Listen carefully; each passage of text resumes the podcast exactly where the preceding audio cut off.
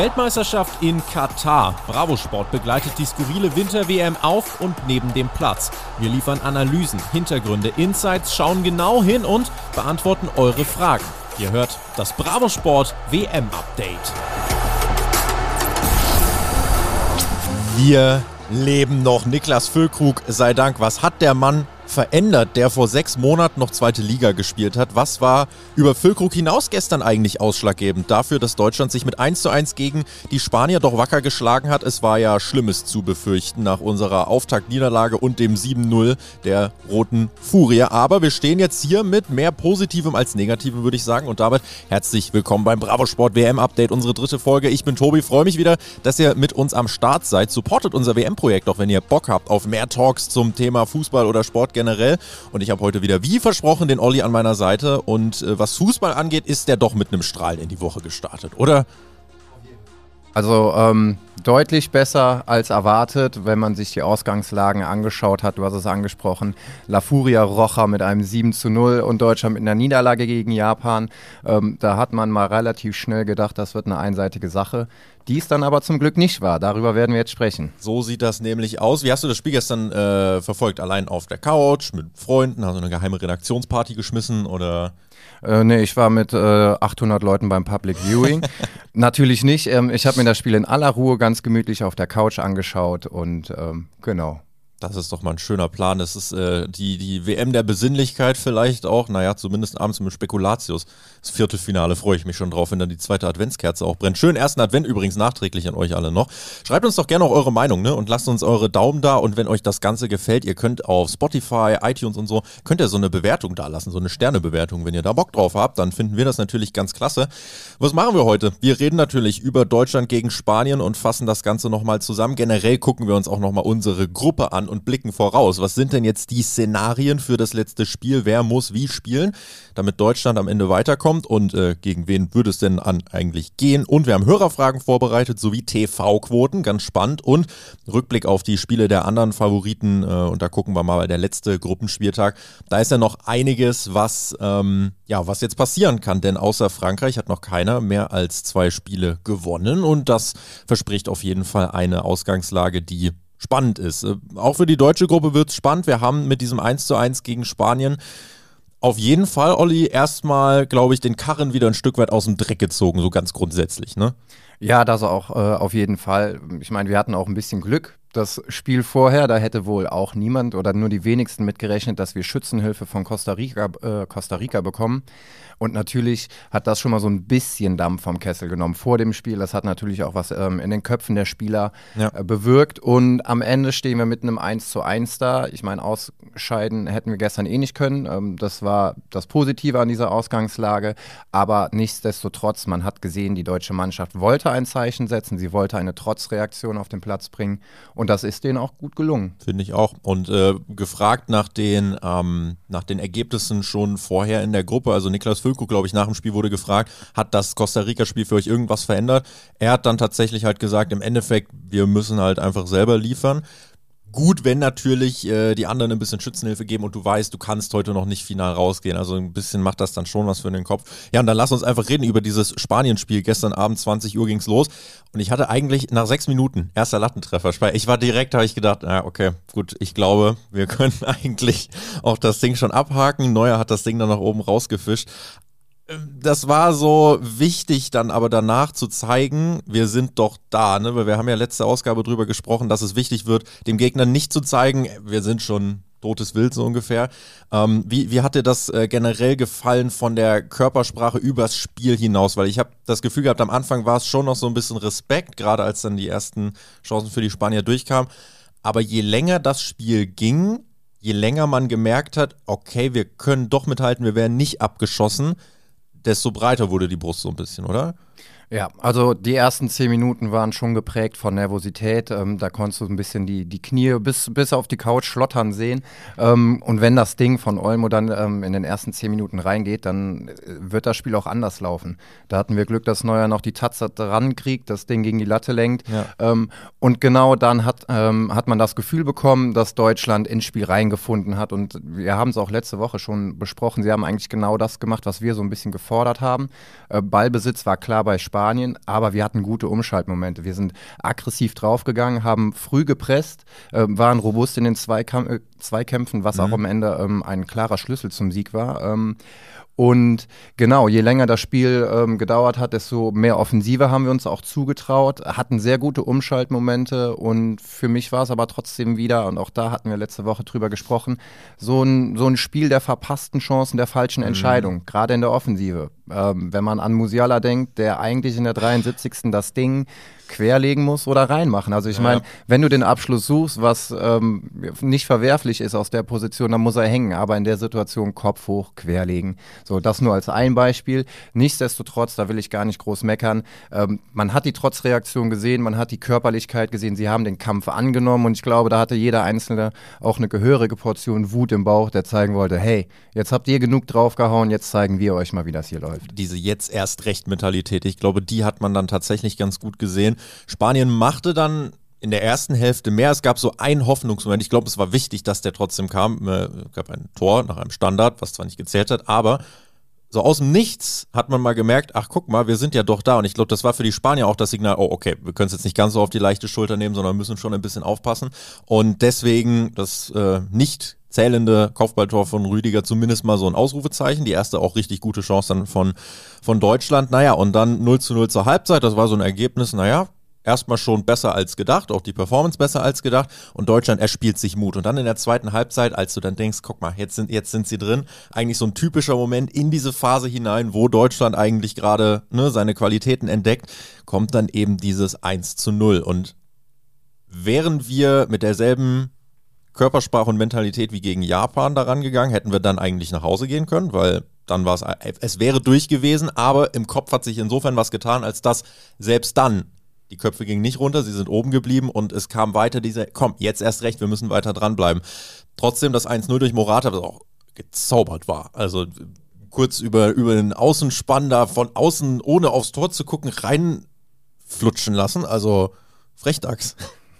Ja, ähm, ah, das ist genau Moratas Stil. Er geht gerne auf den ersten Pfosten, er hält dann gerne den Schlappen rein und das ist in dem Fall auch extrem schwer zu verteidigen. Ja. Ähm, da darf eigentlich schon gar nicht die Flanke reinkommen, aber gut, du kannst die Spanier auch nicht komplett ausschalten. Ähm, der Unterschied zum Spiel gegen Japan war aber, gegen Japan haben wir gebettelt. Da haben wir 10 Minuten, 15 Minuten auf dem Gegentor gebettelt und haben gewartet, macht ihn doch endlich rein, so, zack, ja. Tor. Ähm, und dann war die Moral ganz unten. Hier war es anders. Hier war Deutschland am Drücker. Hier war Deutschland eigentlich dran, das 1 zu 0 zu machen.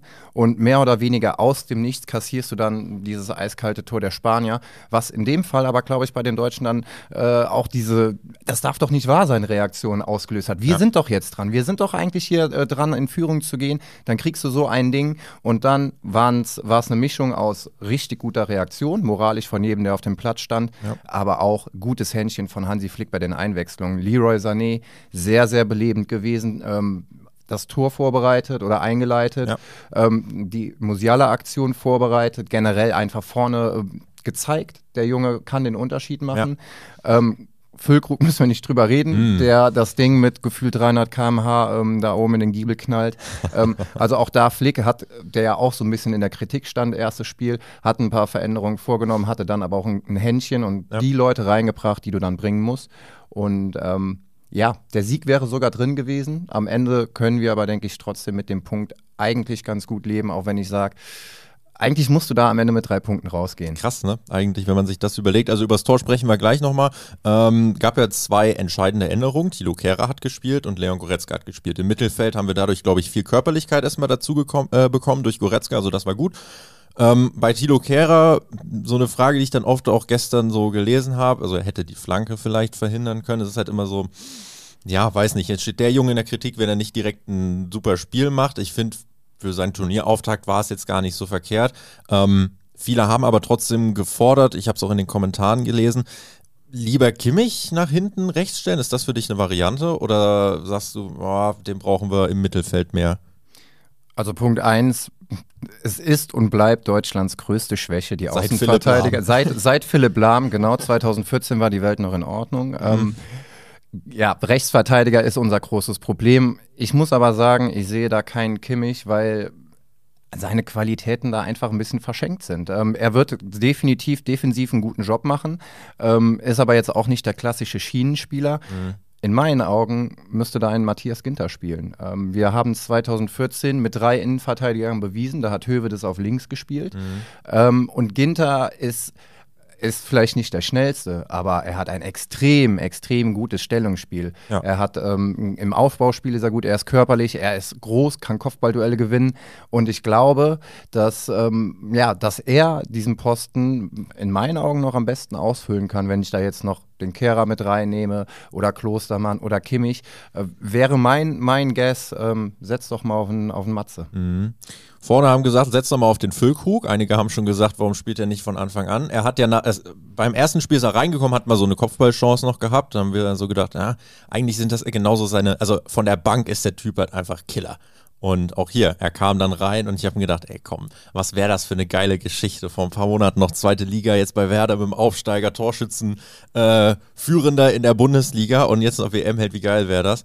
Und dann wird er eingewechselt und mit seinem ersten Ballkontakt hast du gemerkt, der Junge, der denkt nicht nach, sondern der will einfach ein Tor erzielen. So, es war einfach diese, der hat so eine simple Art und Weise auf den Platz gebracht. Nicht irgendwie fünfmal nachdenken und noch hier schnörkeln und durchstecken, sondern wirklich, äh, ja, auch einen Freistoß dann noch rausgeholt. Also wirklich mit einer Körperlichkeit, agil auf den Platz gekommen, viele gute Momente gehabt, dadurch, glaube ich, viel Selbstvertrauen aufgebaut und dann eben auch das Tor gemacht auf eine Art und Weise. Eigentlich war der gar nicht für ihn der Ball, ist aber auch egal, der liegt halt da, also schieße ich und auch nicht nachgedacht und dann schön oben reingehangen. Niklas Füllkrug mit dem so wichtigen 1 zu 1, was ähm, einfach auch absolut gerecht war zu dem Zeitpunkt, da sind wir uns, glaube ich, einig.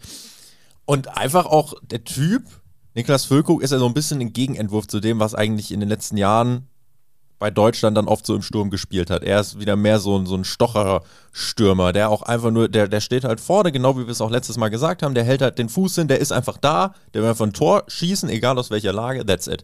Das ist keiner, der sich fallen lässt hinterm 16er und da nochmal guckt und hier nochmal und vielleicht mal filigran einen von weit hinten rein, reinschlendert. Ähm, deswegen Niklas Füllkrug, jemand, der das Spiel elementar verändert hat und der jetzt nach diesem Tor doch eigentlich auch jemand für die Startelf wäre im dritten Spiel, oder? Auf jeden Fall. Also nicht nur wegen seines überragenden Tores hat er gestern einen tollen Job hingelegt. Er war extrem auffällig und wenn ich mir den ganzen Kader von Deutschland angucke, mhm. ich glaube, niemand ist so dankbar, bei dieser WM dabei zu sein. Niemand weiß es so zu schätzen, ja. das, das DFB-Trikot zu tragen und sein Land zu vertreten, weil, wie du sagst, vor einem halben Jahr äh, hätte er nicht mal im Leben dran gedacht, dass er jetzt äh, gegen Spanien so ein wichtiges Tor spielt. Generell, ja. dass er bei der WM spielt. Und das hast du dem Jungen angesehen. Ähm, der war in allen Situationen einfach geil der wollte den Ball haben. Ein hoher Ball, der ist drei Meter gesprintet, obwohl da vielleicht ein besser postierter Deutscher stand. Der ist da rein, ja. hochgesprungen, reingeworfen. Der Mann kriegt super hin, wenn er mit dem Rücken zum Tor steht, dass er den Ball auch behauptet, dass er den klatschen lässt, festmacht. Leute können nachrucken. Also er hat so viele Elemente ins Spiel reingebracht ähm, und das Tor war dann einfach symptomatisch. Äh, Musiala hat ihn nicht gesehen. Das war auch nicht, wie vom ZDF-Kommentator ja. angekündigt, eine wunderbare Vorlage. Musiala hat, der hat den Ball äh, angenommen und hätte ihn aber selber verwerten wollen. Ja. Wenn da nicht dieser Niklas wäre, der gesagt hat, ist mir doch egal, ich will jetzt das Tor machen. Und äh, genau das strahlt er halt aus. Er, diesen puren Wille, ein Tor zu schießen. Ja. Das hat mir in vielen Situationen bei anderen Spielern äh, gefehlt. Er hat kein Problem, seinen eigenen Mitspieler den Ball abzunehmen, kurz faxen ich sagte, und bam, rein. Hätte, hätte Musi sein Bein hingehalten, den hätte Füllkrug direkt mit ins Tor geschossen wahrscheinlich. Also ja. beide drin gelandet. Ähm, also da hast du einfach, da in dieser Aktion hast du einfach so viel gesehen, wofür uns, glaube ich, auch die Welt eigentlich immer noch als Top-Nation sieht. Die Deutschen, das sind die, die entschlossen sind, die haben fußballerische Qualitäten und die haben einen Willen. Und gerade wenn wir dann aus Ende des Spiels auch gucken, wir hatten auf einmal dann tatsächlich noch die Chancen. Du hast das Musiala-Ding schon angesprochen. Das war eine Sache, wenn er den rüberlegt, dann haben wir generell schon mal ein Tor mehr auf dem Konto und ganz am Ende haben wir sogar nochmal die Chance. Leroy Sané läuft und läuft und läuft, super frei gespielt, trifft dann die Entscheidung, ah komm, ich gehe nochmal zur Grundlinie, nochmal am Torwart vorbei.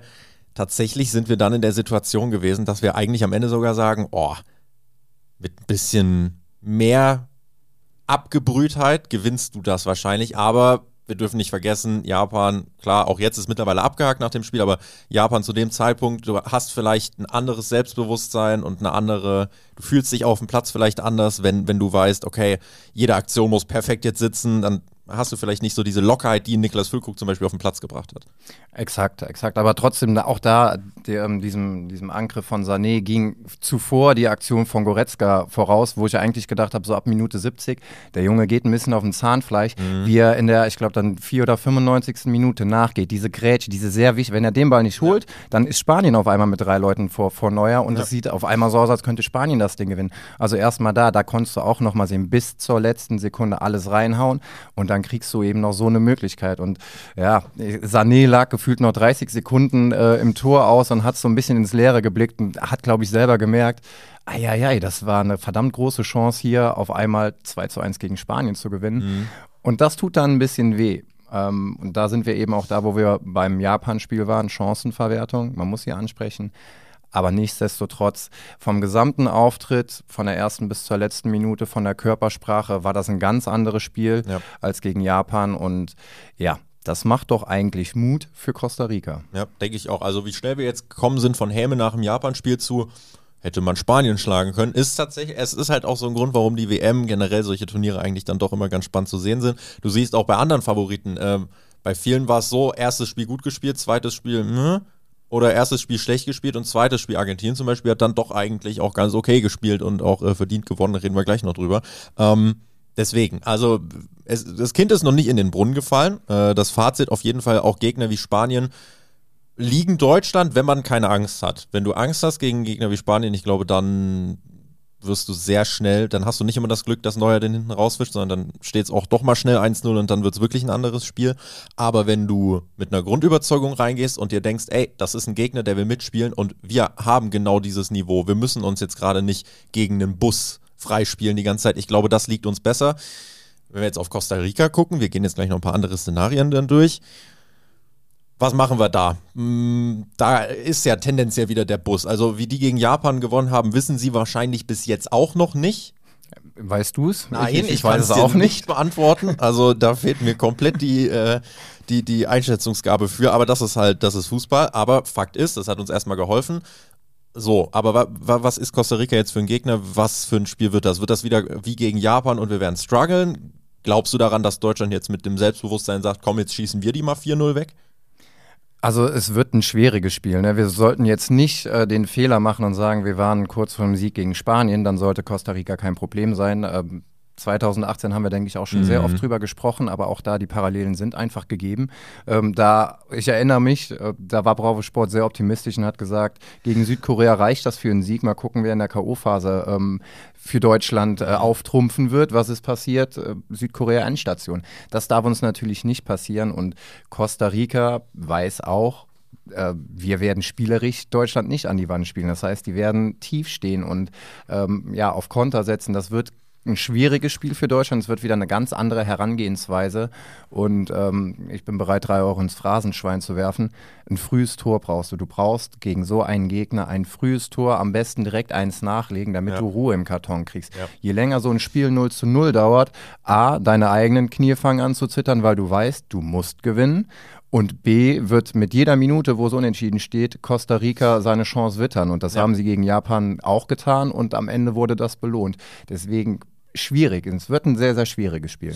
Wenn du mit 1 zu 0 führst in der 60. wird sich Costa Rica dir gegenüber auch mehr öffnen, als sie es tun werden, wenn es 0-0 steht, äh, weil dann werden die weiter ihren Bus parken und sagen, wir gucken einfach mal. Wenn du aber 1-0 führst, dann geht doch mal eine Lücke auf und dann kannst du doch mal wahrscheinlich noch mal eher die Chance aufs 2-0 wahrnehmen. Musst sie natürlich dann auch nutzen, sonst äh, bringt uns das nicht. Also Chancenverwertung wird wichtig.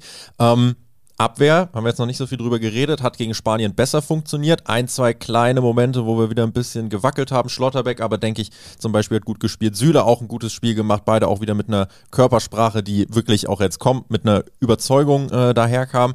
Die müssen jetzt auch in den, also die werden gegen Costa Rica tendenziell weniger gefordert sein, wieder wie gegen Spanien. Einfach weil wir wieder die 70, 80 Prozent Ballbesitz haben werden.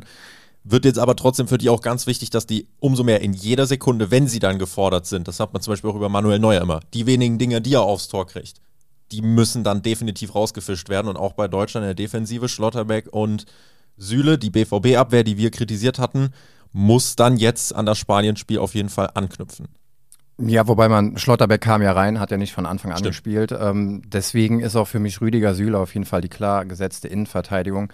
Schlotterbeck, als er dann reinkam, er hatte eine überragende Grätsche, aber man muss auch äh, sagen, er hat sich so selber ein bisschen in diese Situation gebracht, hat ja. schon wieder das Abseits aufgehoben.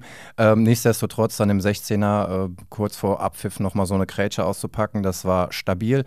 Ist aber für mich trotzdem keiner, der gegen Costa Rica von der Startelf ähm, anspielen mhm. ähm, wird ich weiß gar nicht oder ich könnte mir auch sehr gut vorstellen, dass, dass wir in so einem Spiel die Dreierkette auspacken, um einfach in der Offensive noch ein bisschen ähm, einen Mann mehr zu haben, wenn wir eben äh, vom Bus der Costa Ricaner sprechen, mhm. könnte ich mir das eben sehr gut vorstellen. Ansonsten äh, sollte die, die Viererkette, wie gesagt, mit meiner, äh, meiner Änderung, ähm, Matze Ginter rein, mhm. sollte funktionieren. Ähm, aber auch da, man weiß nicht, was Flick da plant. Ich kann mir beide Sachen oder beide Optionen sehr gut vorstellen. Rüdiger hat für mich ein gutes Spiel gemacht, ähm, sollte halt diese, ja, diese kleinen Scharmützel lassen, die man auch gegen ja. Flachs noch ein bisschen viel rum, ne? Ja, also ich finde Spielfreude auf dem Platz gut, aber sie sollte dann auch angebracht sein. Und äh, da waren Situationen dabei, da waren sie in meinen Augen nicht angebracht. Mhm. Nichtsdestotrotz, er soll den Abwehrchef verkörpern, das finde ich, macht er auch gut. Und ein Süle neben ihm ist auch nochmal was anderes als auf der Rechtsverteidigerposition. Die beiden gefallen mir als Innenverteidiger schon recht gut, doch. Ich muss auch gerade nochmal, ich gucke gerade schon auf die äh, Hörerfragen und Hörermeinungen von euch. Ich muss gerade nochmal einen, einen Musi Appreciation Blog einbauen.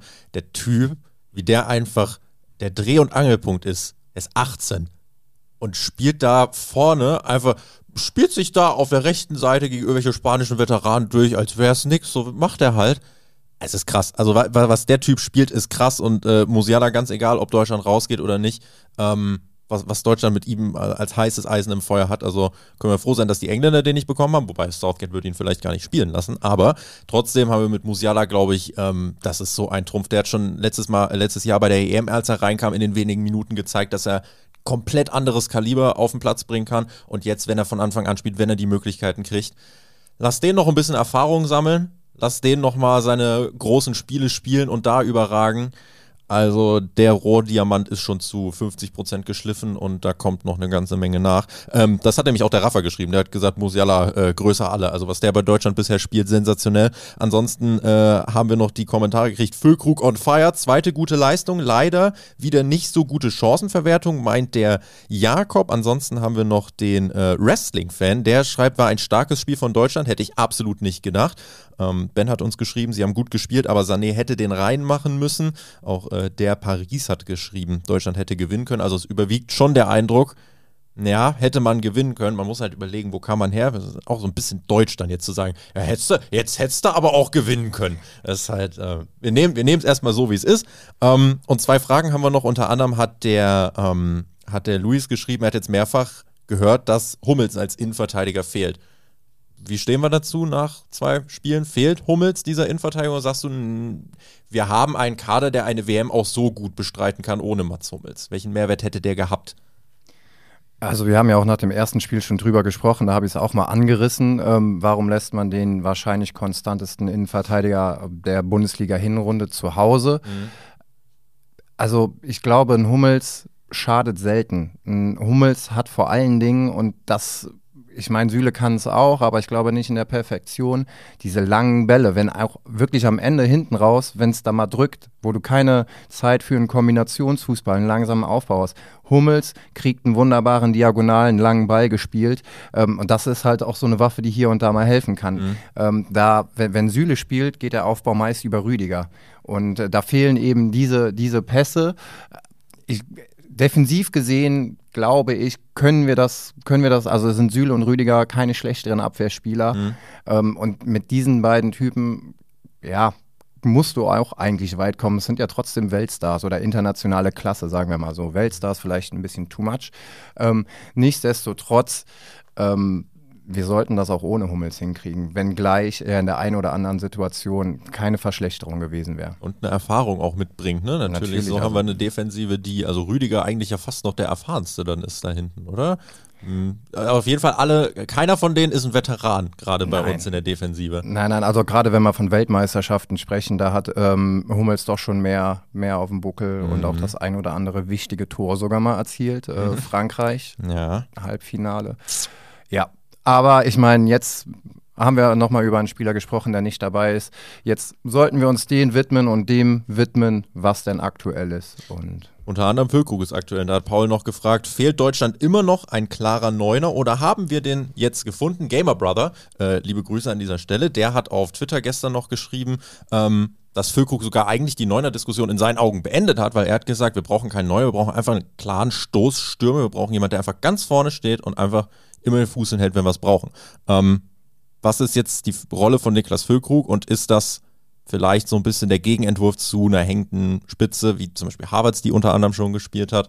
Ähm, passt das wieder besser zu uns? Ist wieder mehr so ein Stürmertyp Klose, kann man fast sagen. Ja, safe. Also in meinen Augen voll, denn ähm, Füllkrug weiß, was er kann und was er nicht kann. Und das, was er nicht kann, das probiert er auch nicht. Mhm. Äh, so wenn ich an Harvards denke oder ne, da sind viele Typen, die rein theoretisch vorne drin diese Position ausfüllen können, die aber so viel Qualitäten noch mitbringen, die auf anderen Positionen A wichtiger sind. Und ähm, ja, ein Füllkrug, wenn du vorne drin spielst, wirbeln, du musst dir die Bälle erarbeiten, du, ja. musst, du musst einfach Meter machen und es kann auch eben sein, dass ein Stürmer mal 80 Minuten kaum eine Rolle spielt, der aber trotzdem viel in Bewegung ist, der viel arbeitet, der sich in Zweikämpfe reinwirft ja. und den Ertrag siehst du dann oft in nur einer Situation. Er hat gestern gezeigt mit einer einzigen äh, Aktion, dass er, wenn er vor dem Tor den Ball gut liegen hat, äh, dass das Ding drin ist. Und er arbeitet viel. Nochmal, er ist, glaube ich, einer der oder der Spieler, der es am geilsten findet oder der, der für den es am, die größte Ehre ist, bei dieser WM dabei zu sein. Ja. Ähm, und die Spieler, die geben noch automatisch 5% mehr. Und deswegen, für mich bei dieser WM ist ein Füllkrug, es kommt immer auf den Gegner an. Ne? Das sollte man jetzt auch nicht unterschätzen, nicht in jedem Spiel, aber für Costa Rica klar eine Startelf. Mhm. Ja, Costa Rica, was muss da jetzt passieren? Wir gucken auf die Szenarien äh, und, und kommen langsam auf die Zielgerade. Costa Rica. Also Fakt ist, man muss gewinnen. So, das ist schon mal immer ganz gut, wenn man genau weiß, was man selber machen muss, gewinnen. So, und jetzt kann man gucken, was passiert denn eigentlich mit dem Rest. Ähm, Japan sollte am besten nicht gegen Spanien gewinnen, denn dann haben wir auch ein kleines Problem und äh, zwar sind wir dann raus. Also, das sind die beiden Sachen, die auf gar keinen Fall passieren dürfen. Deutschland darf nicht verlieren oder nur unentschieden spielen und Japan darf nicht gewinnen gegen Spanien. So, ähm, wenn Japan unentschieden spielt und Deutschland mit mehr als zwei Toren gewinnt, dann sind wir weiter. Also bei einem Unentschieden gegen die Spanier von Japan müssen wir zwei Tore schießen. Wenn wir 2-0 gewinnen, sind wir weiter. So. Weil dann die Tordifferenz von uns gegenüber der von Japan besser ist. Ansonsten gewinnt Japan. Dann braucht Deutschland neun Tore. Also um also, noch, dann, dann ist. Darüber äh, reden wir nicht. Richtig, darüber reden wir bitte besser gar nicht. Also dann äh, ist es theoretisch noch möglich, aber dann sind wir eben wirklich in dem Szenario, dass wir neun Tore Differenz brauchen und die kriegen wir dann eben nicht so schnell wieder. Und ja, ansonsten ist es einfach unsere Mission zu gewinnen und dann zu gucken, äh, was macht Japan. Am besten gewinnen wir hoch und Japan gewinnt nicht und das sind die einfachsten beiden Sachen, die wir uns merken müssen. Und dann denke ich, haben wir schon noch ganz gute Karten, ins Achtelfinale zu kommen. Und wenn wir uns jetzt fragen, wer könnte denn dann da warten? Also wir spielen dann gegen den ersten und zweiten der Gruppe F. Da haben wir im Moment Kroatien auf der 1, Marokko auf der 2, Belgien auf der 3, Kanada auf der 4. Kanada wird schon mal nicht werden wahrscheinlich.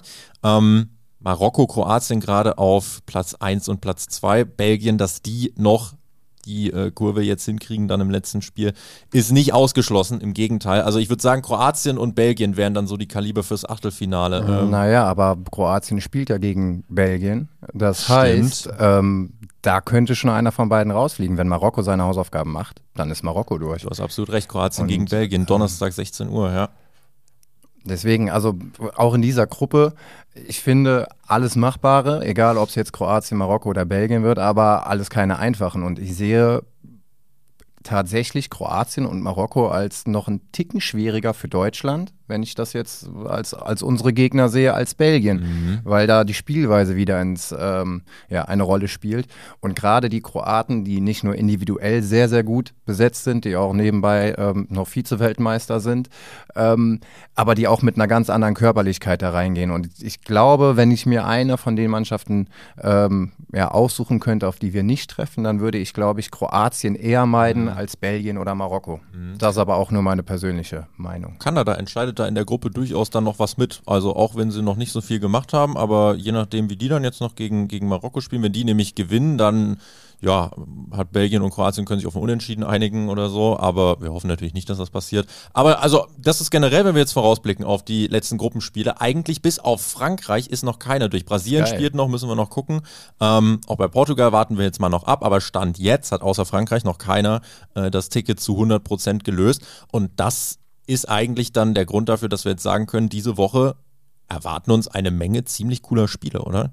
Ja, also gewohnt oder ja, meistens ist es man, ist es, ist man es so gewöhnt, sorry, ähm, dass man den dritten Spieltag bei einer WM eigentlich ja so ein bisschen vergessen kann, weil die Favoriten dann schon sechs Punkte haben und eigentlich alles so ein bisschen ähm, ja schon geregelt ist. Aber wir sehen es in diesem Jahr außer Frankreich hat noch kein Team so 100% überzeugt, zumindest nicht mit zwei Siegen. Und dadurch haben wir eine Konstellation, dass nahezu in jeder Gruppe ähm, noch ordentlich Spannung herrscht. Bei manchen, da geht's, da ist noch alles drin, da können alle vier weiterkommen mhm. oder zumindest drei. Und das ähm, macht Bock auf die letzte Woche, denn ja, wenn es dann wirklich um alles oder nichts geht, noch bevor die K.O.-Phase angeht, dann, ja. dann macht das Spaß. Ja, da bin ich auch äh, sehr vorfreudig schon drauf. Und die, Bas äh, die Basketball-Vorfreude, die Fußball-Vorfreude, huch, Spannend. Äh, die, die hat, äh, die Basketball-Vorfreude war im Sommer ganz groß, Basketball-EM. Ähm, nee, aber jetzt WM, Fußball, also die Vorfreude war jetzt nicht so groß, jetzt so langsam äh, weil auch jetzt gerade beim Thema TV-Quoten so langsam kommen die Leute rein. Also äh, es waren ja knapp 10 Millionen im ersten Spiel. Wir sind jetzt gewesen für das Spiel gestern bei 17 Millionen, die das Ganze gesehen haben. Das ist deutlich mehr. Das ist mit Abstand die größte Quote dieser äh, Weltmeisterschaft bisher. Ähm, Marktanteil von 50 Prozent. Wer sich jetzt denkt, ist das jetzt viel wenig also bei der letzten WM waren es so 80 bis 90 Prozent, also ist schon ein Unterschied. Und auch das haben wir letztes Mal schon gesagt, äh, im Durchschnitt waren es bei der letzten WM 25 Millionen für die deutschen Spieler. Also es sind immer noch weniger. Ich würde aber sagen, das ist einfach so mein, mein Gefühl. Ich glaube, immer mehr werden dann schon doch jetzt auch mal reingucken, gerade wenn Deutschland weiterkommt. Ich glaube, je länger das Turnier geht, desto mehr Leute werden vielleicht doch, die am Anfang gesagt haben, naja, ich gucke auf gar keinen Fall irgendwann ist man dann so, klingt doof, aber über halt den Punkt hinweg, okay, jetzt haben wir halt mal ein bisschen nicht geguckt, dann haben unseren Standpunkt klar gemacht. Glaubst du auch, dass so Richtung Ende der WM doch nochmal ein bisschen Begeisterung dann aufkommt? Ich möchte es nicht ausschließen. Ich merke es ja auch bei mir selber. Also gestern war dann schon so ein kleines Kribbeln zu spüren. Ich hatte auch wirklich Lust, mir dieses Spiel anzugucken. Ähm, man muss dazu sagen, gestern Sonntagabend, 20 Uhr, eine dankbare Uhrzeit, ein sehr, sehr klangvolles Spiel mit Spanien gegen Deutschland. Ich möchte auch nicht viel äh, oder zu viel rein interpretieren. Vielleicht haben sich die einen oder anderen auch gesagt, ach ja, bevor sie heute Abend rausfliegen, gucke ich mir doch noch mal ein paar Minuten an. Mhm. Dann ist die WM für mich sowieso abgehakt. Ähm, ja, aber das Spiel gestern wird dazu beigetragen haben, dass wenn eher eine Euphorie entsteht, als das Gegenteil, dass man sagt, man schaltet jetzt komplett ab und das Spiel am Donnerstag, das ist dann richtungsweisend, kommt Deutschland dann weiter, kann ich mir schon vorstellen, dass die Quoten noch mal ein bisschen nach oben gehen, nicht auf das Niveau der vorherigen Turniere, aber ja, mit dem Erfolg ähm, wächst dann doch auch so ein bisschen die Freude mhm. und wenn man dann merkt, okay, Halbfinale oder Viertelfinale, ich glaube, da überlegt sich der eine oder andere dann schon nochmal da einzuschalten. Ja, das Happening wird halt größer, je größer die Chance auf den Erfolg dann letzten Endes wird.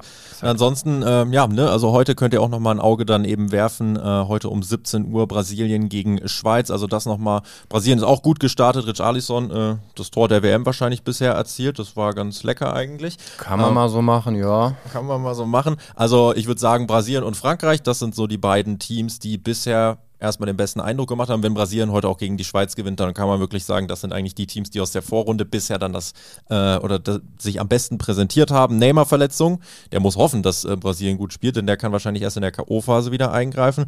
Ja, und das sind so die kleinen Geschichten, die dieses Turnier schreibt. Unter anderem auch Argentinien schafft wieder den Turnaround, weil natürlich Lionel Messi, logisch, Cristiano Ronaldo trifft in seinem ersten WM-Spiel. Damit hat noch kein Spieler bei so vielen WMs getroffen wie Cristiano Ronaldo. WM-Geschichten halt, ne? Ja, die gehören dazu, die sollen und müssen geschrieben werden und wir sind dankbar für jede Geschichte, die da noch ans Tageslicht kommt. So sieht das nämlich aus und damit machen wir unseren Deckel drauf und unseren Haken dran. Das war unser Bravo Sport Update für heute. Wir melden uns wieder am Freitag nach dem Deutschlandspiel gegen Costa Rica und können euch dann sagen, woran hat es gelegen, äh, dass wir doch raus sind. Äh, dann, oh, das wird aber kein schöner, kein schöner Start Bitte ins Wochenende. Nicht. Aber machen wir nicht, sondern wir werden uns dann melden und euch sagen, äh, wie Deutschland in dieser Gruppenphase schon mal ähm, ja, jede Emotion durchlebt hat und dann doch weitergekommen ist und gegen wen es dann im Achtelfinale geht. Danke euch fürs Zuhören. Ich äh, bedanke mich auch bei Olli und verweise auch nochmal drauf. Äh, ihr könnt einen Daumen da lassen, ihr könnt eine Bewertung da lassen und euch die neue Bravo Sport kaufen, die äh, letzte Woche rausgekommen ist. So sieht's aus. Auch vielen Dank von meiner Seite. Macht's gut und eine schöne Woche. Wir hören uns am Freitag wieder. So sieht's aus. Macht's gut.